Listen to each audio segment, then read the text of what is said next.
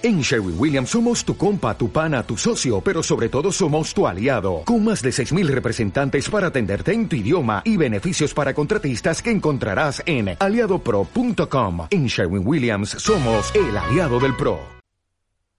Episodio 4. El fantasma. Como siempre, os voy a poner en situación porque no sé quiénes estáis puestos en el tema y quiénes no. Así que para que nadie se me pierda, paso a explicar la movida. Los fantasmas existen. Ahí tenéis a Pablo Iglesias. Esto no debería sorprenderos después de lo que habéis escuchado ya. Están en todas partes y nos observan. Lo ven todo. Todo. Para los fantasmas que fueron mirones en vida, están muertos un banquete. Y esto me lleva a la segunda parte de mi explicación. No todas las personas que mueren se convierten en fantasmas. Los fantasmas son almas que se han quedado atrapadas en el limbo, una dimensión paralela a la nuestra, porque perdieron su vida antes de cumplir su destino. Para que veáis que no está todo escrito y que podéis diñarla sin haber llegado a ese objetivo que se suponía que tenías que concluir aquí.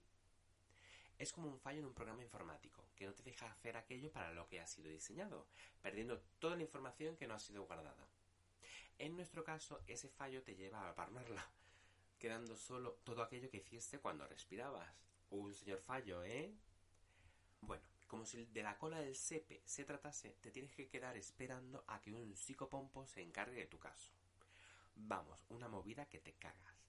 Y mientras esperas, pues a convivir con los que siguen vivos, intentando no influir en sus vidas, aunque la mayoría no lo consigue y pasan su tiempo límbico tocando los cojones al personal. Muchos se pasan años esperando, por lo que adquieren un estado semejante a nuestra corporeidad. Y así fue como conocí a Arturo. Ya llevaba tiempo saliendo con criaturas, como sabéis, así que me había hecho amigo de otro rastrador, uno más experimentado que yo. Se llamaba Raúl y se conocía a toda la fauna nocturna de la ciudad del tío. Y era joven, así que entiendo que había empezado antes de que fuera legal que acudiese a bares. Le veía siempre rodeado de féminas, tenía donde gente se jodió. Se me presentó una noche y me dijo que me había visto un Gabriel, el vampiro. Me cogió de la mano y, como si me conociera de toda la vida, me arrastró por el local, colocándome frente a un chico de aspecto melancólico que me recordó a mi vampiro. Pero no era como él, era un fantasma. Te presento a Arturo, me dijo Raúl. Se me acercó al oído y me susurró, te gustará, es muy sensible. Pues no entendía muy bien a qué se refería. Vale que yo no tenía pinta de levantador de piedras vasco, pero tampoco iba de emo por la vida. Ignoré el comentario y me fijé en Arturo. Tenía las mejillas sonrosadas y la mirada agudiza. Nada que ver con la imagen de los fantasmas que tenemos en la cabeza, de aspecto pálido y enfermizo. Es que pueden adquirir un estado semejante a la carnalidad a voluntad. ¿Cómo te quedas? La verdad es que Arturo era mono y tenía una sonrisa tierna.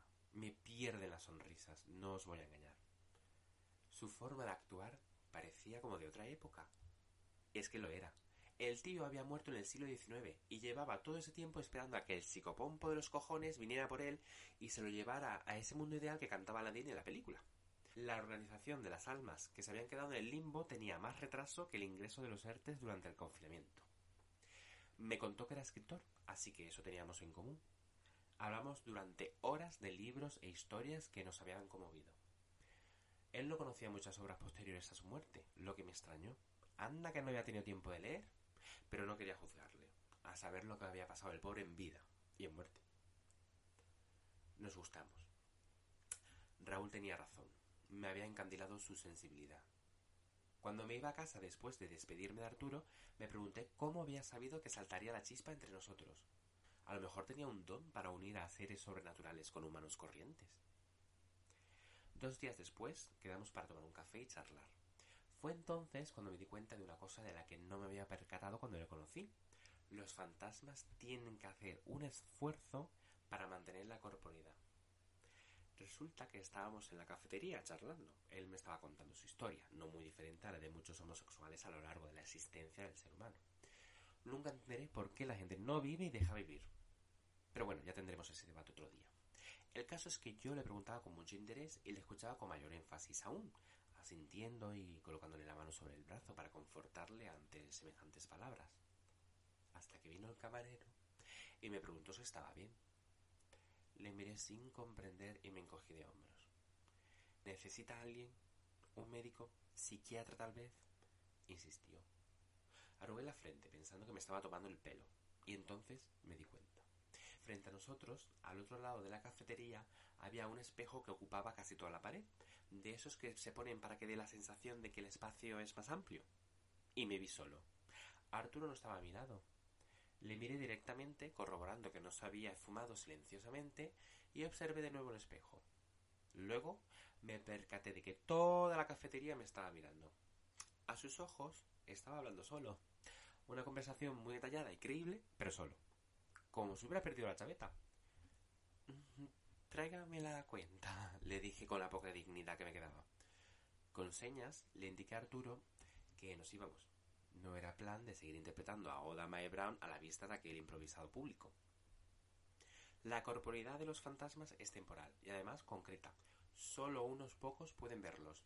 Es muy raro que el mismo fantasma se muestre ante decenas de personas. De ahí que los que han sido testigos de una aparición se les tome por locos, como me ocurrió a mí en la cafetería. Como estaba a gusto con él, pues me lo llevé a casa. Error. Hacedme caso, no intentéis hacerlo con un fantasma. Es como tener gatillazos continuamente. Y no, no les pasa a todos y no es tan común. Es solo cosa de muertos. Dado que no pueden mantener la corporeidad durante mucho tiempo, estás ahí en plena faena y de repente ya no sientes nada, como si te hubieran echado un cubo de agua fría. Y tú nerviosito perdido hasta que la cosa vuelve a adquirir solidez. Y no me estoy refiriendo a lo que estáis pensando, sino todo el puñetero cuerpo, joder. Y otra vez te metes en faena y cuando ya has cogido el ritmo, de nuevo desaparece, dejándote con una cara de tonto que es para enmacarla. Le dije que lo nuestro no podía ser, literalmente, y quedamos como amigos que comparten aficiones comunes. Otro fracaso más en mi ajetreada vida como rastreador. La semana que viene os cuento más, que esto solo acaba de empezar. Oh, oh, oh. You need parts? O'Reilly Auto Parts has parts. Need them fast? We've got fast. No matter what you need, we have thousands of professional parts people doing their part to make sure you have it. Product availability. Just one part that makes O'Reilly stand apart. The professional parts people. Oh, oh.